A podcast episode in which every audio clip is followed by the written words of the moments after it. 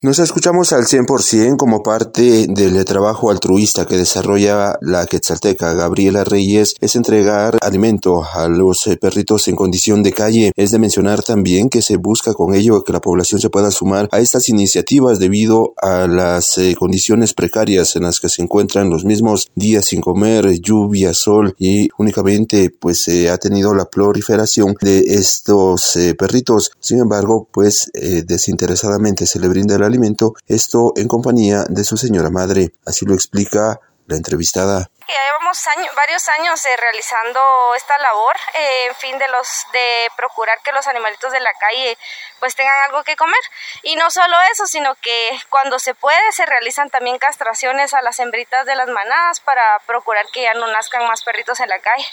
¿Usted pertenece a una asociación no. es un voluntariado personal? Es voluntariado mi mamá y yo, solo las dos trabajamos en pro de los animalitos de la calle. Iniciativa. La necesidad que, que los pobres animalitos tienen en la calle de, de subsistir, ¿verdad? Porque no hay alguna entidad así específica, ni de gobierno, ni nada que, que se dedique a, a darles de comer. Entonces, por la misma iniciativa va de que los animalitos no pasen por lo menos hambre. Exacto, no solo en alimentarlos, sino que, o sea, en las banquetas se puede dejar un poquito de agua y se puede también se como iniciativa adoptar, ¿verdad? Algún perrito de la calle o castrar, con eso se evitaría mucho que nazcan en las y se reproduzcan así de manera desmedida.